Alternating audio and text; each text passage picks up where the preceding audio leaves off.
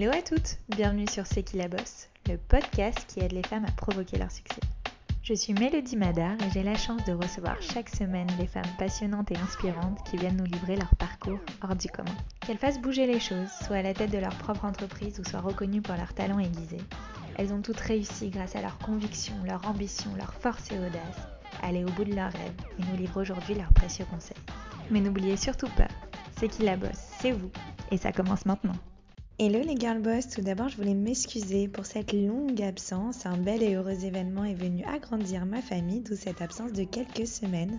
Mais me voilà plus motivée que jamais pour vous présenter le parcours et l'histoire d'entrepreneuses inspirantes. Et pour ce grand retour, j'ai eu la chance de recevoir deux entrepreneuses de choc, Estelle Renard et Lorraine Desmoineaux, les fondatrices de la marque éco-responsable chic et casual de Pyjama Bray. Il vaut mieux saisir des opportunités et de se planter plutôt que de regarder le train passer. Le ton est donné par ces deux sœurs ultra dynamiques qui ne reculent devant rien pour mener à fond leur vie de femme, de businesswoman et de maman. Et impossible de scroller votre feed sans tomber sur les modèles de pyjama aux imprimés reconnaissables entre mille et c'est normal. Depuis le début, elles ont pensé leur marque pour qu'elle soit identifiable sur les plateformes sociales. D'ailleurs, la première chose qu'elles ont faite avant même de se lancer, c'est de créer le compte Instagram de Bray. Alors autant dire qu'elles savent y faire. De la direction artistique au test de leurs produits auprès de leur communauté, à leur service après-vente en passant par l'influence jusqu'au contenu à poster en story, elles nous dévoilent absolument tout pour une bonne stratégie marketing.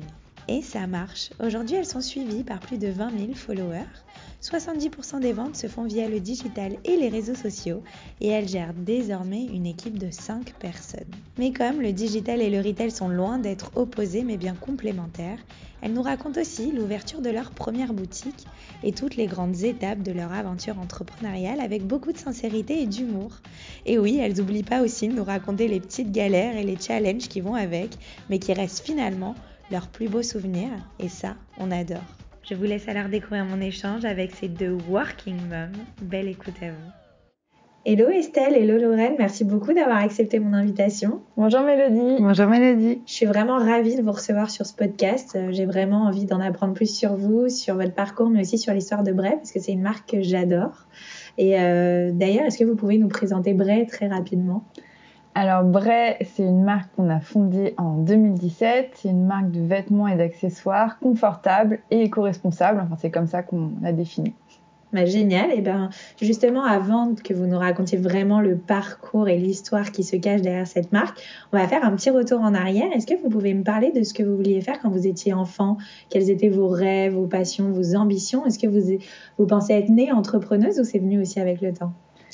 Alors, euh, moi, je pense que je suis un petit peu née entrepreneuse. Depuis que j'étais toute petite, je voulais travailler dans la mode.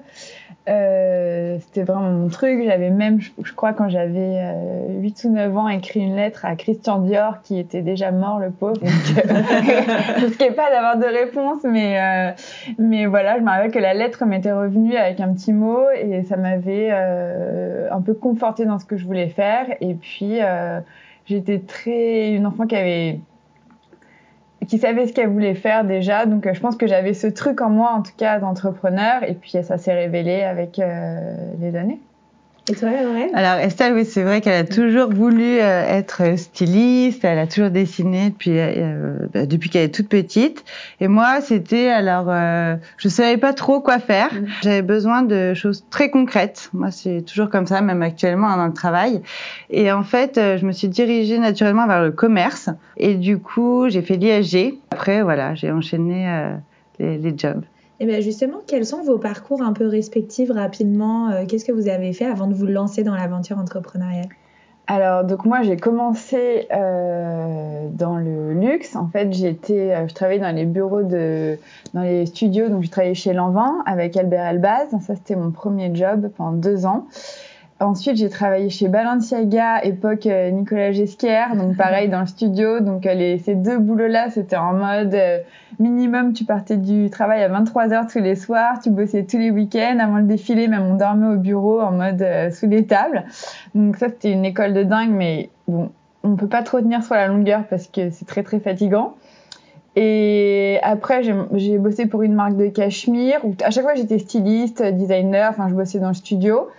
Et puis après, je suis partie vivre à Los Angeles pendant quatre ans où là d'abord j'ai bossé avec euh, une architecte, une designer, euh, une décoratrice en fait très connue de là-bas qui s'appelle Kelly Wersler. Je parlais un anglais vraiment très approximatif quand je suis arrivée, mais bon l'accent français faisait que euh, ça donnait le petit charme et puis c'est passé comme il fallait.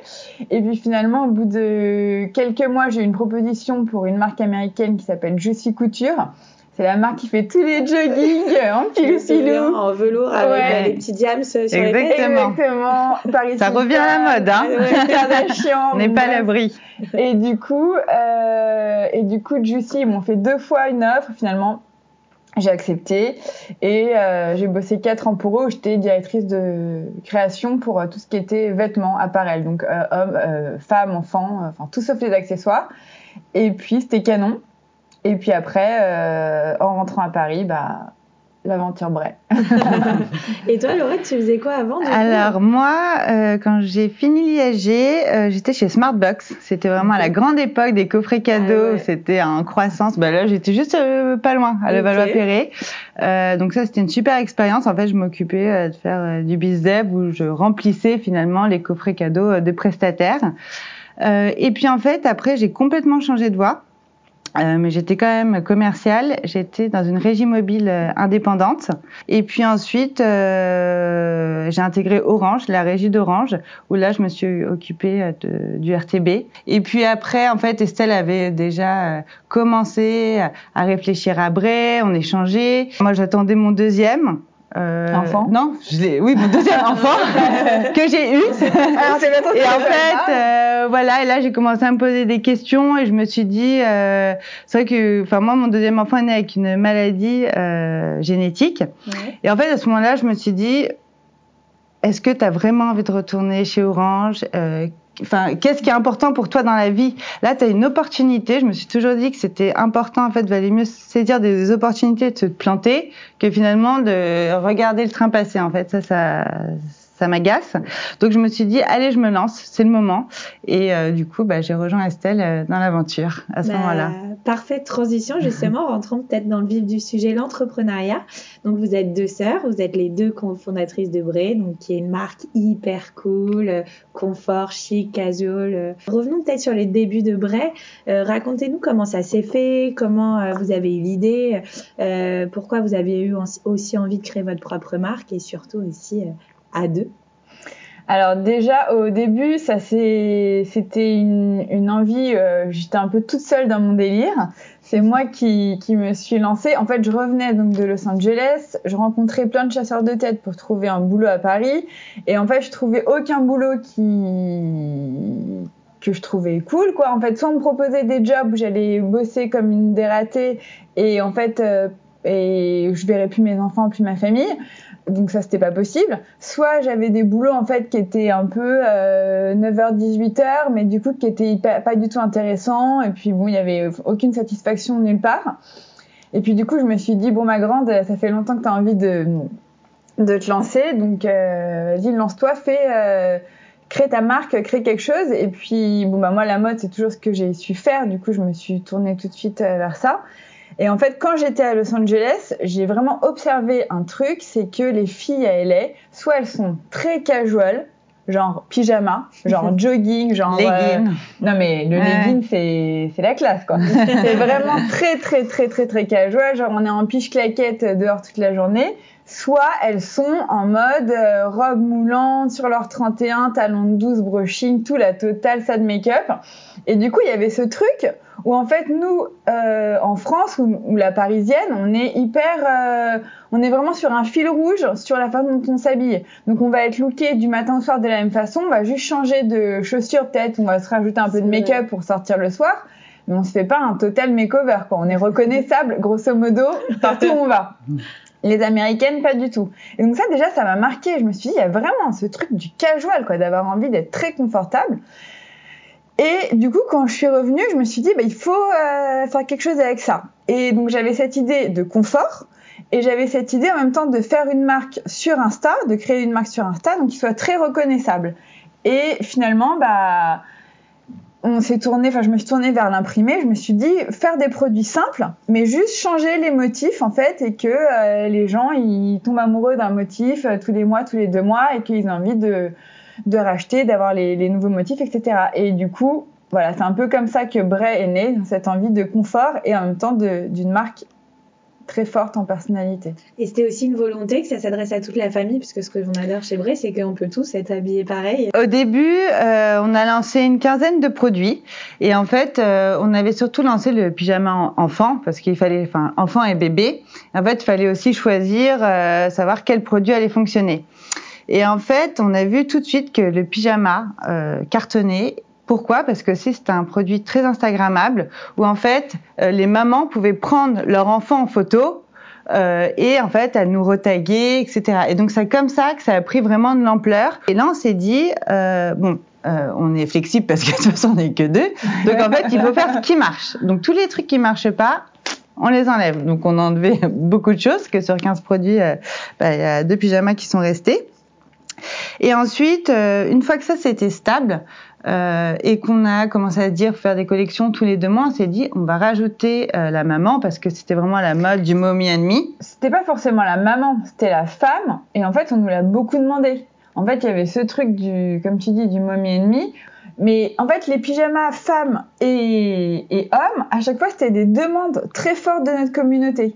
Et en fait, à chaque fois que euh, notre communauté nous a réclamé des produits de façon euh, très forte et qu'on les a fait, ça a toujours été un carton. Donc, comme quoi, il faut quand même vachement écouter ce que disent euh, nos clientes, quoi. Oui. Nos Bah, c'est clients. deux super conseils. Donc déjà de base, quand vous lancez la marque, vous saviez pas par où vraiment commencer, donc quel type de produit ou quel type de modèle euh, Mm. proposer. Donc vous avez euh, proposé euh, plein de choses différentes et vous avez vraiment identifié ce qui marchait ou ce qui marchait Exactement. pas. Ouais. D'où l'idée du pyjama.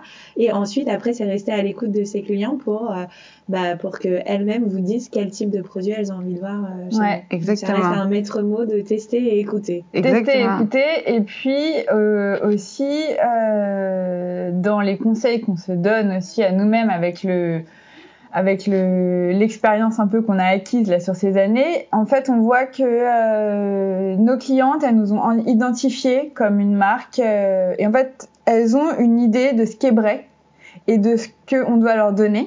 Et en fait, il faut vraiment que nous, on arrive à leur donner ce qu'elles veulent.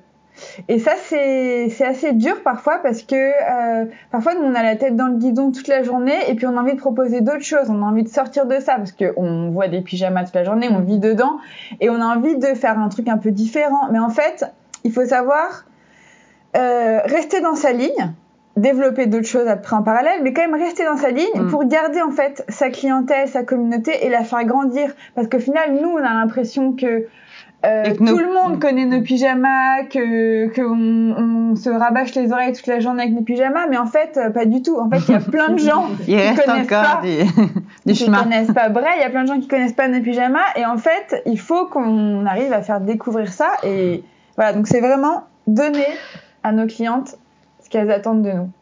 Et, que, nos produits voilà, restent toujours identifiables, que quand on les voit, on dit ça c'est vrai, en Ouais. fait. Et parfois, on a fait des produits, euh, on a eu des sorties de route et là, et les gens, en fait, le truc qu'ils nous disaient, c'est ah bah pour moi, euh, je reconnais pas votre marque dans ce produit. Mm. Et alors ça, à chaque fois que les gens nous ont dit ça, il y en a pas eu des milliards heureusement, mais là c'était la porte, le four, enfin c'était Le, le produit ne marchait le pas. ouais. produit ne marchait pas. Incroyable. Et euh, vous parlez beaucoup de tout ce qui est euh, Instagrammable, euh, identifiable. Voilà, il y a ces mots euh, Mhm. qui reviennent. C'était important pour vous de créer une marque euh, digital native et vous saviez que toute la communication et, euh, et, euh, et vos ventes allaient se faire via, au départ peut-être aussi via les réseaux? Bah oui, oui, oui. Quand on lance en une fait, marque, on doit penser à ça. Bah nous oui, enfin Oui. pour nous c'était un indispensable. prérequis, ouais. C'était indispensable de, enfin on pouvait pas se passer d'Insta, on pouvait pas se passer des réseaux sociaux. Enfin nous demain euh, on nous coupe Insta, euh, je pense que On ferme la porte. on ferme la boîte quoi. Non mais vraiment en fait c'est tellement puissant, c'est tellement fort que. Vous euh, connaissez le pourcentage de ventes que vous faites via les réseaux sociaux ou... Ah, euh, oui, plus de 70%. Waouh. Donc euh, pour nous c'est. Sur le digital, hein, pas. Oui. euh, voilà. Voilà. Pour nous, c'est vraiment super important. Et puis, depuis le début, on avait envie aussi de raconter euh, euh, l'histoire euh, de Bray, que les gens puissent, dans les stories, suivre un peu euh, les backstage de la marque. Et puis même nous, ça nous amuse. Et puis en fait, de, de raconter ton histoire aux gens, ça te permet de te la raconter aussi à toi et de savoir mieux où ce que tu fais, que raconter ton histoire. Comme quand tu fais un podcast, en fait. Mhm. Tu, tu parles et puis tu te rends compte, ah bah ouais, en fait, j'ai dit ça. Et en fait, tu, c'est plus facile de, ouais, de savoir où on en est. Et euh, j'aimerais bien aussi qu'on parle euh, de l'entrepreneuriat à deux. Euh, donc j'adore l'idée de deux entrepreneuses sœurs. Euh, comment vous êtes réparti les tâches? Donc euh, est-ce que vous avez gardé un peu ce que vous nous avez dit au début du podcast? Donc euh, toi Estelle où tu es vraiment sur le côté euh, euh, bah, stylisme, DA et euh, toi Lorraine sur euh, le commercial ou finalement euh, quand on se lance dans l'entrepreneuriat on touche à tout et aussi on se découvre aussi des choses sur lesquelles on est doué, d'autres où on l'est un peu moins et finalement euh, vous avez trouvé une, autre place euh, dans, au sein de votre boîte. En fait, c'est défini à peu près comme tu l'as dit. Euh, donc Estelle, c'est plus DA, com. Moi, c'est plus euh, bizdev, marketing, comptabilité. Voilà, on a chacune un Mais- peu les trucs un peu, on a chacune des trucs un peu plus lourds, un peu plus relous à faire. Donc moi, par exemple, je m'occupe en plus de la DA, tout ça, les trucs sympas des usines. Donc je gère la production. Donc ça, c'est un peu le côté euh, moins glamour de mon travail parce que c'est beaucoup de stress, euh, voilà. Puis Lorraine, elle gère euh, tout ce qui est euh, finance, tout ce qui est euh, compta, qui est aussi beaucoup de stress. Donc on a chacune des trucs sympas et puis des trucs euh, très relous dans notre panier en fait. Mais dans l'ensemble, en fait, on prend toujours, enfin, nos bureaux sont face à face et puis on prend toujours les décisions toutes les deux, que ça soit un nouveau print, un nouveau modèle ou qui on paye, euh, qui on paye. voilà, il y a toujours. On toujours on paye. Mais voilà. Lui, je le paye pas. qui on paye en premier. En premier, oui. Et- Attention, on va pas faire de hein. lettres, tout est une histoire. Mais bon, on a toujours tout fait toutes les deux, même au début qu'on n'avait pas de logisticien, euh, on se collait quand même euh, toutes les deux euh, à faire les petits paquets le matin. Les envois, ouais, les envois. exactement. Et comment on gère l'entrepreneuriat entre sœurs? Est-ce que vous avez un conseil à nous donner pour toutes celles et ceux qui ont envie de se lancer avec son Ah. frère ou sa sœur ou, ou une entreprise familiale? Et euh, comment on gère un peu ces relations? Ouais, moi j'ai un conseil et je trouve qu'on l'a, on s'en est rendu compte un Mm. peu sur le tard et ça a été dur au début. En fait, euh, nous, on peut vraiment tous dire, donc ça c'est le, le point positif d'être sœur, c'est que du coup on perd pas de temps à, à passer par des chemins de traverse pour se dire quand c'est bien ou quand c'est nul. Et en fait, nous, l'erreur qu'on a faite au début, je pense qu'on était très proches, on l'est toujours, mais on passait vachement euh, nos week-ends aussi ensemble. En fait, on a eu l'habitude, on Mm. avait l'habitude de passer nos week-ends ensemble. Et en fait, on avait continué cette trajectoire, donc on se faisait toute la semaine ensemble et tout le week-end. Sauf qu'en général, on arrivait le lundi matin. Là, on pouvait plus se blairer, on n'en pouvait plus. et du coup, ça pétait à tous les coups dans les Ouais. premiers jours de la semaine. Et en fait, ça. on s'est pas rendu compte qu'on était trop ensemble. Donc du coup, maintenant, bah, on est toute la semaine ensemble, et même si on adore passer des week-ends ensemble, c'est- clair qu'on le fait moins, parce qu'on a besoin aussi de respirer Mm. et d'être contente de se retrouver, parce que sinon, en fait, c'est. Puis d'avoir des choses à se raconter aussi, parce que Bah, sinon, ouais, on a plus à la fin, dire. intellectuellement, Ok. Et euh, j'aimerais bien qu'on revienne un peu à la création de, de Bray. Euh, donc c'est parti, vous décidez de vous lancer. Euh, Estelle, t'as l'idée. Lorraine, tu la rejoins. Euh, et vous avez commencé par quoi? J'aimerais bien qu'on parle aussi euh, voilà, des étapes clés pour monter sa boîte. Euh, c'est vrai que beaucoup de femmes qui nous écoutent ont envie de se lancer, mais ne savent pas aussi forcément dans quelle direction aller, par où commencer. Mm. Donc, quelles sont selon vous les étapes bah, primordiales pour lancer sa boîte? Par quoi vous avez concrètement finalement commencé? Est-ce que, je sais pas, c'est euh, dessiner les croquis, chercher les usines, parce que c'est le côté aussi qui est plus Mm. compliqué, euh, trouver les motifs. Enfin voilà, dites-nous un peu. euh, Alors moi, la première chose déjà que j'ai faite, c'était vraiment de créer l'Insta. En fait, de créer l'Insta de Bray, j'avais l'impression en fait de, même si j'avais trois followers, en fait j'avais l'impression de, voilà, d'être là, d'exister et de me dire bon bah voilà, maintenant t'as même juste une page Insta qui existe et en fait tu te lances. Et en fait, euh, d'une certaine façon, bah voilà, t'as mis le premier, t'as fait le premier pas, puis maintenant faut avancer, faut mettre un pas devant l'autre. Euh, ensuite, ça a été de trouver euh, les usines. Alors ça, ça a été un chemin de, de, Ouais, de- de vraiment de croix. C'était, c'était, c'était l'horreur. Et comment vous avez fait justement? Est-ce que vous avez des conseils pour tous celles et ceux qui cherchent des usines pour se lancer dans une alors, de moi j'entends souvent des podcasts où les gens disent euh, Ah non, et maintenant il suffit de taper des mots-clés sur euh, Oui, bah, Google. moi, j'ai eu beaucoup euh, d'invités ici. ouais. Alors moi ça. je suis pas d'accord du tout. Ok. Donc On euh, a tapé des mots-clés, on voudrais jamais trouvé te dire d'usine. à toutes les filles qui tapent des mots-clés sur internet et qui trouvent pas d'usine, ne vous découragez pas parce que franchement c'est pas si simple qu'on veut vous le faire croire. Donc euh, non, c'est pas du tout simple. Au début, on rencontre souvent des gens par euh, par contact et euh, c'est pas forcément les bonnes personnes. Au début, ça s'est bien passé et puis euh, on a vite compris que, enfin voilà, c'était pas du tout sérieux, que voilà, on avait beaucoup de mal à tenir nos fiable. délais, c'était pas fiable. Et en fait, un jour, bah, à cause du Covid, on s'est retrouvé un jour euh, vraiment au pied du mur et on n'arrivait plus à livrer nos clients. Et là, euh, enfin moi, j'ai reçu un mail un 14 août, j'étais en vacances, où on m'expliquait qu'en fait, je n'allais pas recevoir ma production que j'attendais déjà depuis deux mois. Euh, franchement, j'en ai fait euh, un malaise le soir même tellement en fait ça m'avait atteint. En fait, ça c'est des trucs qui te ça te ça te bouffe quoi. C'est très très dur. On a été hyper transparent avec euh, nos clients. On leur a dit bah voilà, nous il y aura tant de retard. Mais bon, nous on a besoin là de reprendre les choses au clair et sinon ça marchera pas. Donc en fait parfois il faut faire des il faut prendre des décisions qui sont très difficiles. Mais, euh, mais en fait, t'es obligé de remettre, euh, te remettre dans le droit chemin, sinon c'est le mur, quoi. Oui. Et après, du coup, comme, euh, comme conseil pour revenir à ta question aussi, nous, ce qu'on s'est dit au tout début de Bray, euh, parce qu'aujourd'hui, je trouve que c'est important d'apporter de, la nouveauté, d'avoir des prises de parole avec euh, ta communauté ou tes clients. Et c'est vrai que quand tu es une petite marque, de te dire, bon, bah, il faut que tu reproduises ou que tu aies une nouveauté bah, tous les mois, tous les deux mois, enfin, c'était... Enfin, on disait c'est quand même compliqué, mais on s'est dit on va trouver un modèle en fait pour avoir une prise de parole, un rendez-vous avec nos clients euh, tous les deux mois. Donc en fait nous tous les deux mois on s'est dit on va lancer un nouvel imprimé, euh, donc sur le même modèle. Et en fait ça, ça nous a permis en fait vu qu'on est sur du consommable parce que c'est du pyjama, de, de dire à nos clients bon bah voilà vous allez nous retrouver dans deux mois et de faire grossir la communauté d'avoir nos intemporels qui marchent très bien qui sont nos best-sellers le tigre. Mais en fait vraiment à chaque fois euh, voilà de pouvoir annoncer de nouvelles choses. Et ça ça te permet aussi euh, de grandir.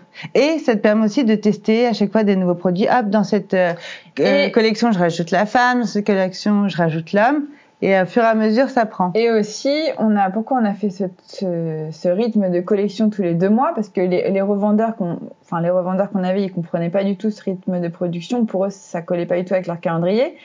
Mais nous, on s'est rendu compte aussi que d'un point de vue de trésor, en fait, c'était c'était beaucoup mieux pour nous parce que euh, finalement, c'était plus de petites prods, euh, un peu échelonnées euh, sur l'année, plutôt que deux énormes productions en fait qui viennent sûr. toute ta trésor. Donc en fait, c'était beaucoup plus sain pour la société. Donc en fait, c'était une réflexion un euh, pour créer de la nouveauté pour les clients, comme dit Mhm. Lorraine, et deux, nous côté euh, euh, la partie immergée de l'iceberg, c'était euh, voilà, c'était la trésor.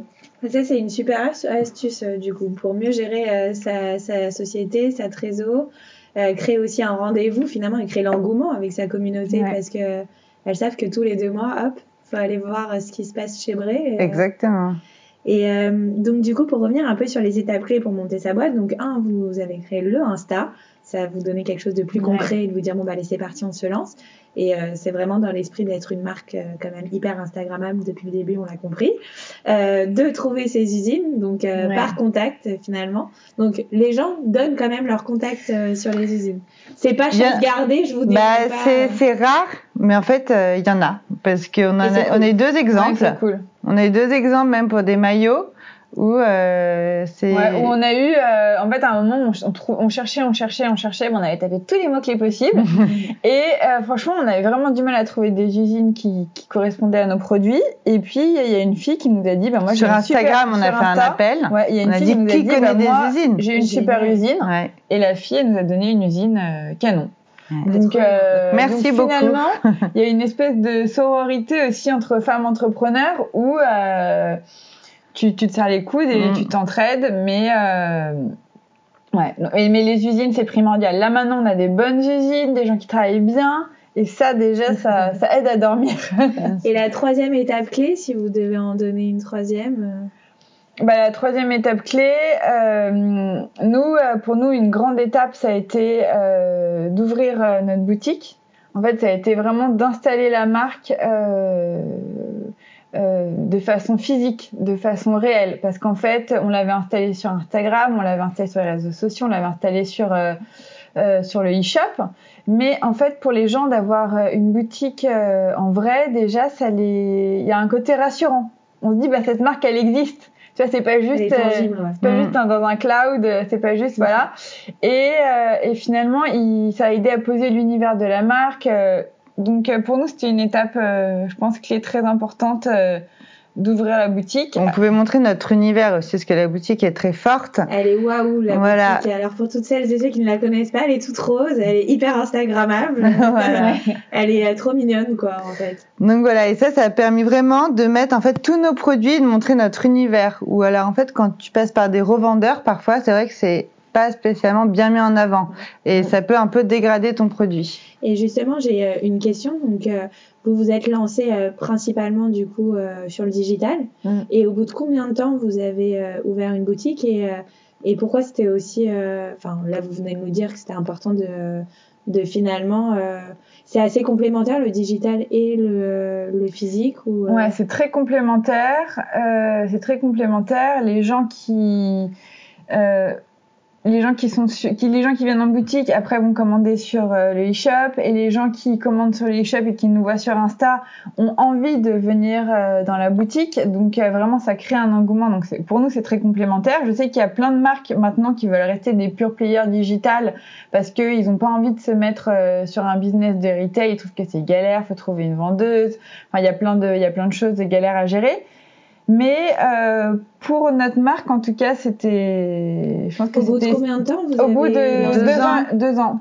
En fait, ouais, ce qui s'est passé, c'est qu'on était euh, dans une période où on disait il faut que la boîte euh, grandisse. Donc, on s'est dit on va euh, Ouais. euh, chercher des investisseurs. Et donc, on a eu euh, rendez-vous avec plusieurs investisseurs. Alors, on disait mais c'est génial ce que vous faites, on adore, mais euh, revenez quand vous ferez X de chiffre d'affaires.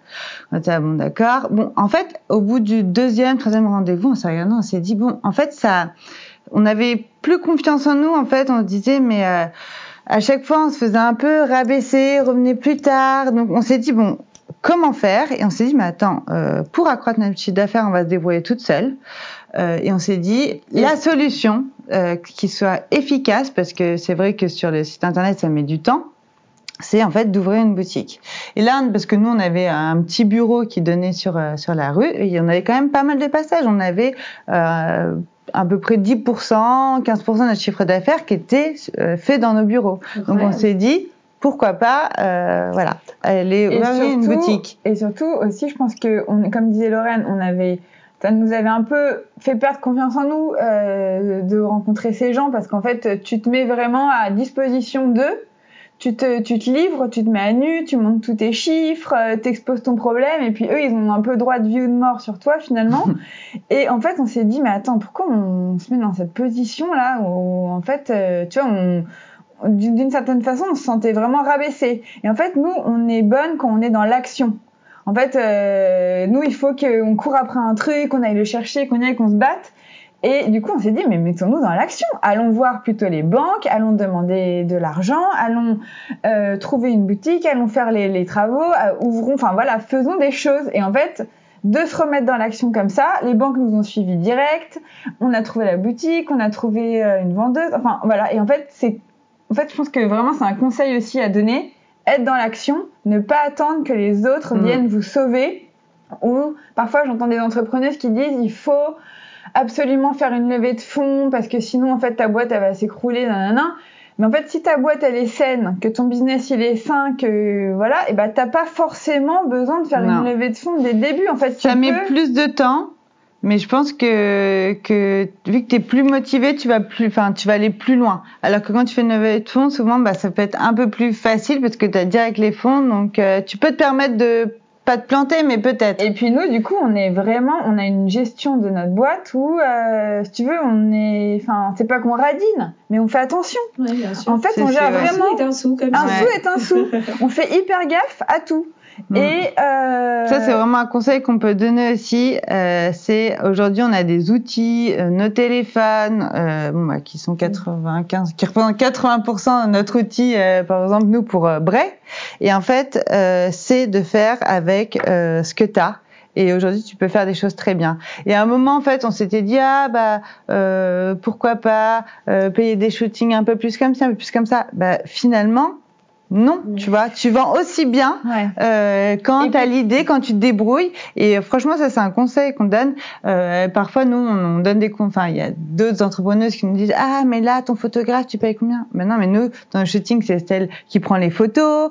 Euh, voilà, en fait, on essaie vraiment Et en fait, quand tu as Et de la des, débrouillarde. quand de la t'as des- débrouiller. Ouais, exactement. quand Bah, t'as on des contraintes, qui est chez nous qui dit une super citation que j'adore, c'est faire des étincelles avec des bouts de ficelle. Voilà, exactement. Ce qu'on fait ici. Ouais, C'est ça. bah ouais, aussi on dit, euh, nous aussi on dit euh, fake it euh, till you make it. Ouais. ça aussi c'est une bonne chez nous. Mais du coup, et en fait quand tu as des contraintes, et ben tu deviens plus créatif presque. Parce qu'on se dit, bah finalement, bon bah voilà, là l'entonnoir il est resserré, resserré, le budget c'est ça et tu peux pas dépasser d'un centime. Et finalement, bah tu deviens créatif, t'as as plus d'idées, Mm. tu voilà. Et, et ça c'est super intéressant au final parce que euh, finalement c'est pas le budget, c'est ce qu'on arrive à, à tirer de nos têtes et, Mm. et à se challenger. Bah, Canon, et depuis vos débuts, euh, qui étaient en 2017, c'est ça Mm. Euh, Vous vous engagez euh, bah, dès le début euh, dans une production bah, voilà, ré- respectueuse de l'homme et de l'environnement. C'était important pour vous de créer une marque engagée qui a du sens. euh, Nous, en fait, on s'est en fait pour nous, quand on a créé la marque, c'est- obligatoirement, fallait qu'on soit dans ces valeurs C'est assez que précurseur en Ouais. 2017 quand même. Nous, à chaque fois qu'on s'est dit, bah, on va faire nos packaging, ces choses-là, on va faire attention, euh, qu'il n'y ait Ouais, pas de. Ouais, que des packaging éco-responsables, euh, les, les, les pyjamas c'est tout en coton biologique avec la certification GOTS. Là on était dans nos usines il y a 15 jours Au au Portugal. Portugal. Enfin c'est génial de pouvoir voir euh, comment sont tricotées euh, les mailles, euh, comment c'est imprimé. Enfin c'est, on se met vraiment à fond dans le process. Et, euh, et puis il y a une dimension humaine aussi euh, qui est très forte parce que euh, on travaille main dans la main avec des gens. euh, euh, Enfin voilà, sans eux en fait on n'est rien, il y a, rien qui se passe. Donc euh, il y a la dimension humaine, la dimension écologique, éco-responsable, et voilà. Donc tout ça pour nous c'est très important parce que une marque qui a pas cette dimension, là aujourd'hui, pour moi c'est pas une marque qui existe en 2021. Enfin Oui, ok, qui perdurera en tout cas. Génial. En tout cas, j'ai compris que le Portugal, c'était euh, l'endroit idéal pour la production. Toutes les personnes que je rencontre. Exactement. Surtout pour les maillots de bain aussi. on ouais les maillots de bain aussi. ouais. Incroyable. C'est aussi au Portugal. Euh, J'aime bien poser cette question aussi. Quel est votre euh, meilleur souvenir de votre aventure entrepreneuriale? Si vous devez n'en choisir qu'un. Notre meilleur souvenir? Alors, qu'est-ce que ça serait? Alors, moi, je pense que mon meilleur souvenir, bizarrement, euh, je vais te dire, c'est euh, quand je me rappelle tous les plans galères qu'on a eu. Parce que, au final, c'est un peu ce dont tu te rappelles. Euh, moi, je me rappelle Mm. de petites ventes où on était au tout début, où. Mm. Où, si tu veux, on était derrière euh, notre pauvre table en bois. On en parle euh, souvent d'ailleurs. et en fait, on en parle souvent de ça. C'est bizarre parce que cette marque, euh, je pense, c'est plus les plans un peu galères où t'en rigoles et où euh, on était là, euh, où t'essayes de vendre ton pyjama, euh, mais les gens s'en foutent un peu de toi. euh, Enfin, personne te regarde. Et en fait, je trouve que de, de quand tu regardes dans le rétro, et ben en fait, tu te souviens évidemment des bons moments, mais je trouve que ces moments-là, ils, ils sont presque plus forts parce que euh, tu as une espèce de tendresse en fait envers toi quand tu te regardes et tu te dis bon bah voilà Mm. elle est mignonne elle y croyait. Et alors que en fait on était les seuls à y croire euh, derrière notre pauvre stand avec deux tréteaux. Et finalement il y a, il y a ce côté où tu te dis bon bah voilà finalement il y avait que nous qui, qui pensions que ça allait fonctionner. Et puis maintenant on se dit bon bah voilà on a réussi à fédérer beaucoup plus de gens autour. Donc euh, moi c'est ce J'aime bien moment là ça, que vos meilleurs souvenirs, ce soit finalement vos petites embûches et les galères, parce qu'on aime bien sur ce podcast démystifier un peu euh, bah, euh, les échecs, voilà, les petites galères euh, de la vie d'un entrepreneur, parce que c'est souvent fait de haut et de bas. Et finalement, vos meilleurs souvenirs, bah, c'est les bas. C'est ça. Bah oui, mais moi, c'est ce que j'allais dire. C'est, je m'en rappelle qu'on avait fait maison et objet. je m'en rappelle, mais on partait, on était toutes les deux avec nos valoches. Tu fais 10 km pour arriver à ton stand. T'oublies la perceuse. Tu refais 10 km en arrière. Enfin, le, le soleil n'a pas commencé, t'es déjà dead. Euh, après, tu montes tes trucs. Enfin, franchement, c'était une gamme. Mais tu fais toujours des super rencontres. Et puis voilà, t'es, es motivé. Et c'est vrai que, non, pour moi aussi, c'est des souvenirs. On disait à chaque fois, plus jamais on fera plus de salon. Mais humainement, on se marrait bien. Ouais, humainement, c'est fort en fait. En fait, c'est quand même l'entrepreneuriat, c'est des moments, euh, ça te crée des moments, euh, des souvenirs très forts, des souvenirs de vie. Avec Lorraine, je lui dis mais c'est pas possible. En fait, il n'y a pas deux jours qui se ressemblent. Et moi, je trouve que c'est ça qui est génial, c'est qu'en fait, on n'attend pas euh, de vivre des choses dans la sphère personnelle, on les vit en fait euh, au travail. Au travail, on les vit tout le temps en fait. Mais on a plus d'adrénaline, c'est ça. quand tu es, entrepreneur, c'est que tu sais que tu tombes, euh, bah, tu te fais mal parce que tu n'as pas de parachute. mais c'est une adrénaline qui est forte, c'est un peu comme une drogue en fait. Tu as besoin. Et euh, aussi, une des particularités de ce podcast, euh, outre que de recevoir des girl boss euh, comme vous, euh, c'est j'ai toujours reçu des marques et des femmes aussi qui avaient une bonne maîtrise des réseaux sociaux et du marketing digital. Et c'est clairement le cas de Bray. Hein. Vous êtes suivi par plus de 20 000 followers sur, sur Instagram et vos visuels sont absolument incroyables avec des idées toujours hyper sympas et hyper Instagrammables, comme on l'a dit, la boutique aussi, les motifs, la marque est reconnaissable euh, euh, dès qu'on la voit passer sur les réseaux.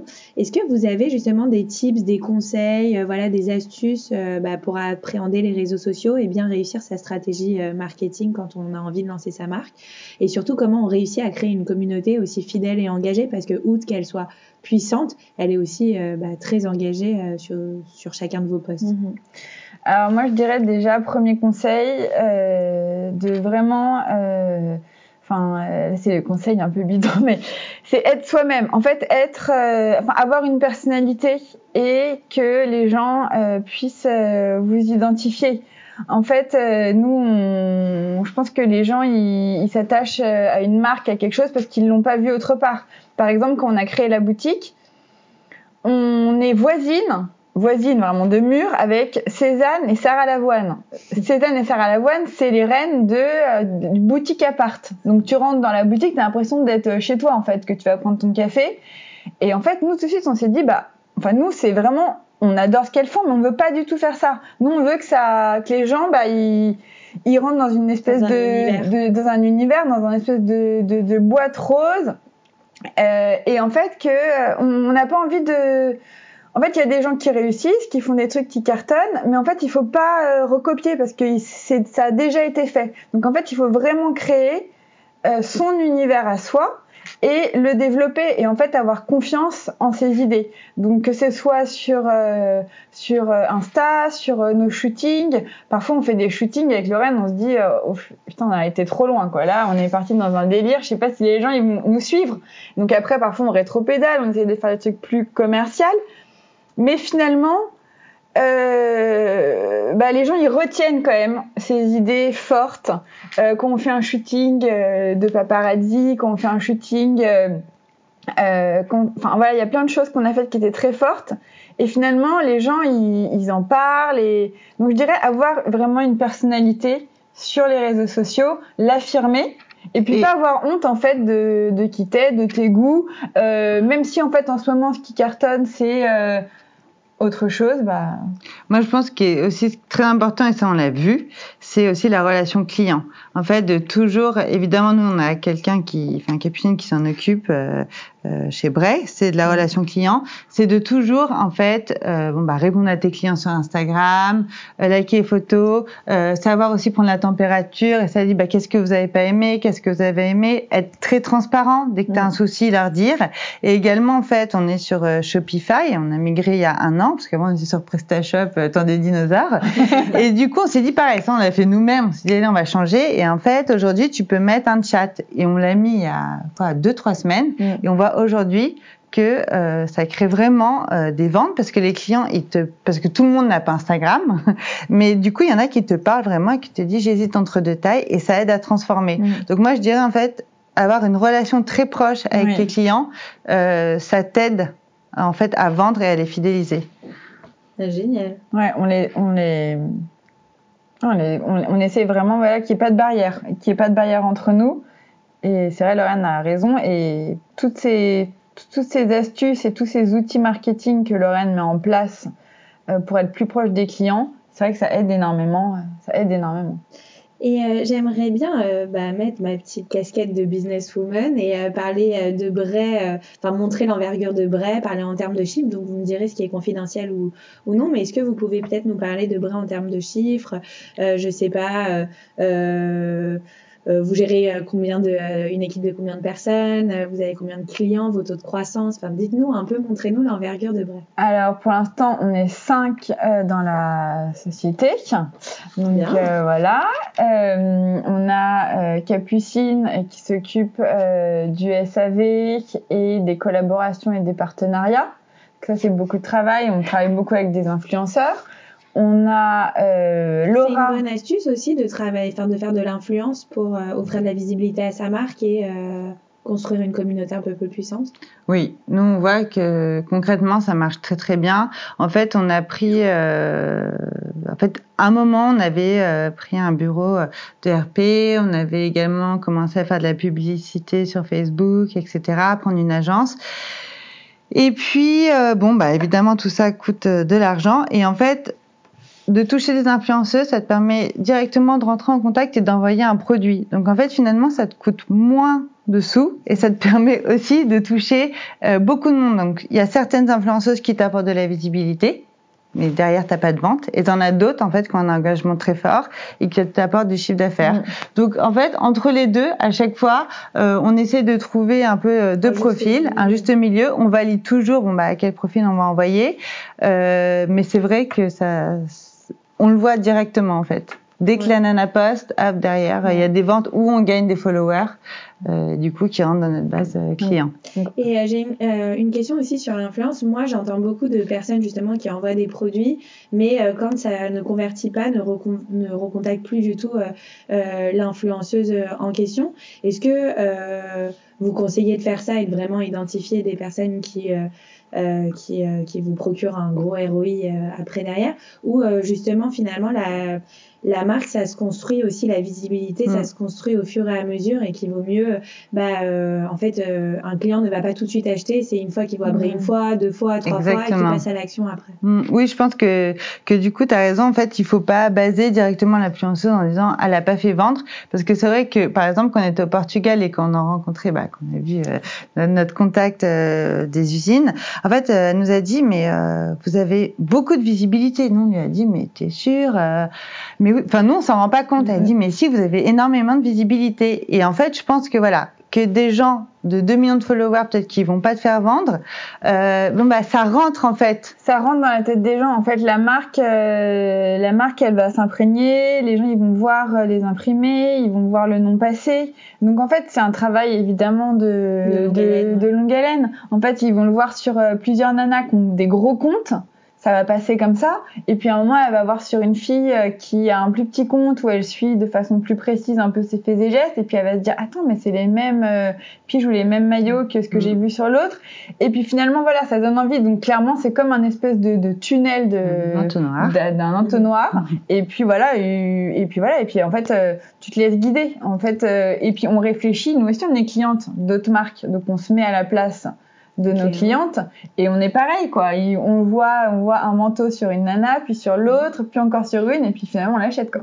Donc, Bah, génial. Et donc, du coup, vous gérez une équipe de cinq personnes. Est-ce Ouais. que vous avez d'autres chiffres à nous communiquer euh, Alors en ce moment, euh, on fait, c'est la, la boîte grandit vraiment bien, donc euh, on a une croissance euh, à trois chiffres, euh, donc euh, ça c'est super, euh, c'est super, euh, c'est super pour nous. On fait, oui, on fait x2 euh, tous les ans. Euh, après, c'est vrai que le Covid, ça a été quand même. euh, bon, on est. euh, Oui, c'est ce que j'allais Voilà. vous poser. Est-ce que ça a été un accélérateur ou pas? Parce que vous faites sûrement partie de ces marques où le homeware est redevenu hyper tendance avec euh, euh, le Covid. Donc, je me demandais si vous faites partie de ces marques à qui le Covid a bénéficié ou En pas. fait, oui, le, les- le, le premier Covid, on va dire, le Ouais, premier confinement, euh, c'est là où on devait ouvrir la boutique. Donc, on a fermé la boutique. Là, on s'est dit, oulala. Bah là on a Euh, tout fermé. là- là, on a tout fermé, ouais. On était dans le sous-marin, on a dit on ferme ferme toutes les portes. On a arrêté la pub sur Insta. Enfin là, on s'est dit plus de dépenses. Et puis finalement, on a vu les ventes qui, à l'époque, on n'avait pas de logisticien. On a vu les ventes qui, qui augmentaient, qui montaient, mais qui s'envolaient. Vraiment, on était là, mais comment on va faire pour envoyer tout ça nous-mêmes? Donc en fait, on allait euh, deux jours par semaine au bureau, on faisait ça de 8h à 20h, on envoyait les commandes.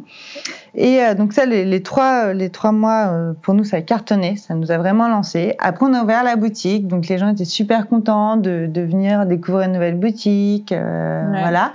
Mais ensuite, ça a commencé un peu à se corser parce que donc le homeware euh, fonctionne très bien. Euh, on avait quand même des objectifs. Et si tu veux, euh, la boutique, bon bah quand elle est fermée, euh, bon bah elle est fermée. Tu fais pas de vente. Ils, on avait mis en place la VAD, donc ça faisait un petit peu de chiffre d'affaires, mais ça nous permet pas en fait, ça nous permettait pas d'atteindre nos objets. Donc ça, c'était un peu plus difficile, ouais. sachant que tu as quand même les charges. Quand on disait oui, les propriétaires vont faire cadeau, ouais. alors nous on a demandé, nous a dit non mais tu rêves. Donc en fait, ça c'était un peu plus dur pour nous. Euh... Au début, c'était vraiment tremplin, on s'y attendait pas. Mmh. C'était vraiment tremplin comme ça, c'est monté. Et puis après, on a vu quand même des, des petits murs euh, qui se mettaient sur notre, euh, voilà, sur, ouais. sur notre chemin. Et, et en fait, le Covid, je trouve que ce qui était difficile, même là, encore il y a six mois, enfin, tu vois, euh, mais on a fait un super mois. Euh, juin, on s'était dit, euh, voilà, on continue, on est, on atteint nos objets, etc. Et en fait, le Covid ne te donnait aucune visibilité. Tu naviguais à vue. Et en fait, en juin, on s'est dit, mais attends, ils sont où là, les, nos clients? Et en fait, les restos avaient rouvert. Les gens, ils avaient euh, acheté du homeware. Euh, voilà. Là, ils avaient envie de vivre, de ouais, sortir. Ils avaient envie de se saper. Exactement. et de plus consommer des digitales, vraiment de voir les gens en vrai, etc. Donc là, en fait, moi, Jean, pareil. Là, c'était euh, dégringolade. dégringolade. Et on s'est dit, mais pourquoi? Bah voilà. Donc là, on commence un peu à reprendre pied. Euh, dans le sens où on commence à avoir de la visibilité, oui, tu vois. Euh, et puis mais... rentre dans la période cocooning. Ouais, exactement. bah, nous, à partir du ouais. Ouais, à partir du 1er octobre, là, c'est c'est la fête du pyjama jusque euh, jusque fin décembre. Euh, donc euh, non non là c'est des surtout si on veut sa photo de famille sous le exactement sapin exactement ouais, exactement commandé ouais, exactement. Euh, avant que ce podcast se termine, j'aimerais bien aussi qu'on parle rapidement de votre vie perso. Euh, donc vous êtes toutes les deux mariées, vous êtes toutes les deux mamans, euh, et c'est vrai que les femmes qui ont envie de se lancer ont souvent peur aussi de conjuguer bah, sa vie perso et sa vie professionnelle, surtout quand on se lance dans l'entrepreneuriat qui est une vie très prenante aussi. Donc comment on arrive voilà à jongler entre sa vie de femme, sa vie de maman, sa vie d'entrepreneur Donnez-nous un petit conseil. Alors, euh, moi, j'ai, je sais pas si c'est des conseils parce que c'est difficile. Moi, je dirais que c'est c'est une question d'organisation au final. Moi, j'ai trois enfants, Lorraine aussi, qui sont petits. Euh, moi, ils ont 9, 7 et 5 ans, donc euh, ça demande quand même du temps. Après, j'ai la chance, bah, j'ai une nounou qui qui gère énormément de choses, donc euh, pour ça, j'ai pas trop de Ouais, t'es bien entourée. Voilà, je suis bien entourée. Et euh, mais après, je pense que ça dépend vachement des gens. Moi, j'ai ce besoin euh, en moi d'être très autonome, euh, de travailler, d'accomplir des choses. Donc en fait, quand je suis au travail, euh, je me dis jamais ah je loupe des choses avec ma famille, je culpabilise pas, je me sens pas euh, mal de pas être avec mes enfants. En fait, moi, je vis mon truc à 200%. Donc en fait, quand je suis au bureau, je vis mon truc à 200% euh, dans le travail et ça me passionne. Et puis, bah, le week-end ou le soir, je suis super contente de retrouver mes enfants et ma famille. Mais euh, voilà, je pense que c'est, faut pas aller contre sa nature. Euh, voilà, si on a envie de, enfin voilà, il faut. Euh, moi, j'ai besoin d'avoir du temps pour moi et pour m'accomplir dans mon travail. Donc en fait, je me suis organisée de façon à pouvoir mmh. le faire.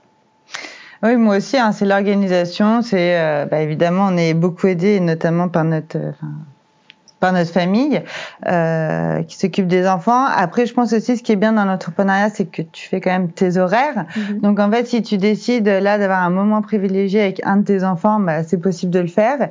Et c'est vrai que moi, ça a été aussi euh, dans mon choix entrepreneurial euh, quelque chose, même si chez Orange j'étais très libre c'était vraiment très important pour moi pour euh, faire pouvoir euh, emmener mon fils à des rendez-vous à l'hôpital et pas me dire alors là t'étais déjà absente hier qu'est-ce qu'on va dire? En fait pas avoir cette pression en fait avec Estelle c'était euh, naturel bon bah oui là je vais là Ouais. voilà je gère mon temps en fait comme je le veux Et parce que l'entrepreneuriat aussi, tu as vachement euh, l'idée euh, de travailler jusqu'à minuit. euh, de... Ouais, alors nous, alors pas du nous, tout comme ça. ouais, alors moi je suis pas du tout de cette école. Enfin pour moi justement les, enfin les règles, c'est pas des règles, hein, parce que s'il faut travailler jusqu'à minuit, on le fera.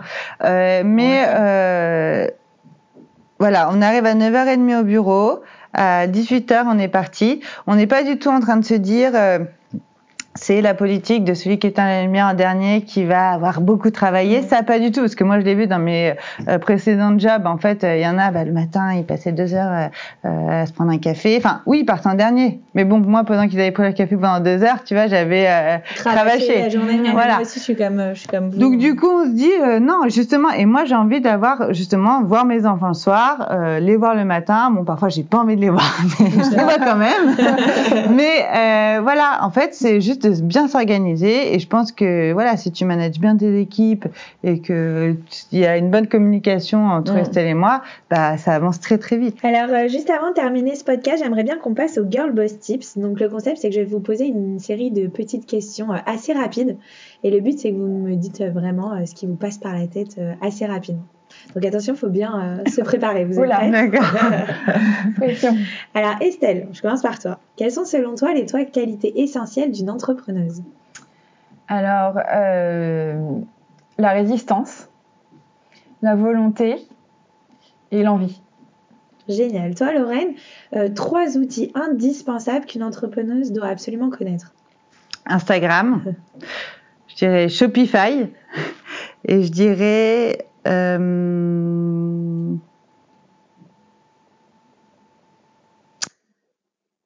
Un outil de gestion, peut-être Est-ce que euh, tu te... oui, bah, des tableurs Excel.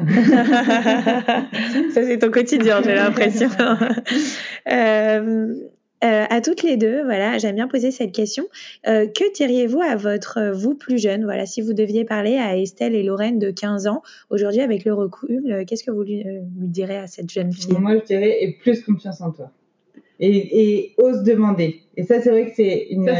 C'est une phrase, c'est une phrase que ma sœur m'a souvent répétée, que ce soit dans le perso ou euh, dans le pro. Mm. C'est-à-dire, euh, Don't ask, don't get. voilà. Ah, c'est bien ça. Moi aussi, j'ose pas toujours demander. tu demandes pas. Et en fait, demande de l'aide, euh, demande de faire ça. Et en fait, ça sera oui ou non, mais demande. Et c'est vrai que moi, je faisais pas. Et maintenant, je le fais tout le temps. ok. Je dirais euh, à la fille de 15 ans que j'étais, euh, bah, continue à croire en tes rêves parce que ils vont se réaliser, ma grande. Génial. Euh, une autre question phare aussi du podcast C'est qui la bosse? C'est que euh, ce podcast, c'est le podcast qui aide les femmes à provoquer leur succès. Donc j'aime bien poser cette question. Euh, que signifie pour vous le succès? Voilà, si vous lui devez lui donner une définition, laquelle serait-elle? Elle est souvent euh, propre à chacun et chacune. Donc Alors le succès pour moi, c'est euh, bah, d'être heureuse au quotidien dans ce qu'on fait. Euh, Moi aussi, ça serait de vivre de ce que, de ce que t'aimes, en fait, de ce que t'aimes faire, Mm. avec euh, les gens qui, enfin, avec les gens que, que t'aimes, qui t'entourent. Donc, moi, de pouvoir bosser avec ma sœur et que la boîte soit rentable, si tu veux, j'ai pas besoin de gagner euh, 3 millions, enfin, j'aimerais bien, hein. Mais voilà, mais en fait, je suis ravie, tu vois, de cet équilibre qu'on est en train de, de- d'avoir, d'obtenir. Et puis après, il y a, je trouve qu'il y a plusieurs formes de succès. Je trouve qu'il y a la forme de succès où là, on a, on a comme dit Lorraine, bah, voilà, c'est le bonheur, le bonheur de, du quotidien, en fait, d'aimer ce que tu fais, euh, euh, d'être heureuse euh, dans la vie sur tous les plans. Et, et je trouve que c'est un truc très important pour les femmes et, et c'est pas toujours évident.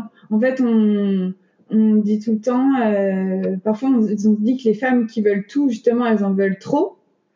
Et je trouve que bah, nous, on a la chance de, enfin, je crois qu'on a la chance de, tout avoir.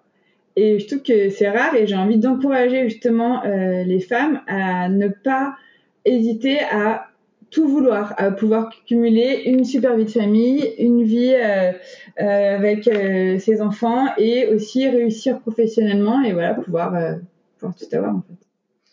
Génial. Et eh ben passons au mot de la fin. Ce podcast touche à sa fin et j'ai été ravie de passer ce moment avec vous. Est-ce que vous avez un dernier euh, conseil à nous donner, je sais pas, ou peut-être une citation, un mantra, quelque chose qui vous anime au quotidien que vous aimeriez nous partager pour ce mot de la fin? Bah nous, moi le mien, je pense qu'on l'a dit. Hein. Don't, don't ask, don't get. Et Estelle?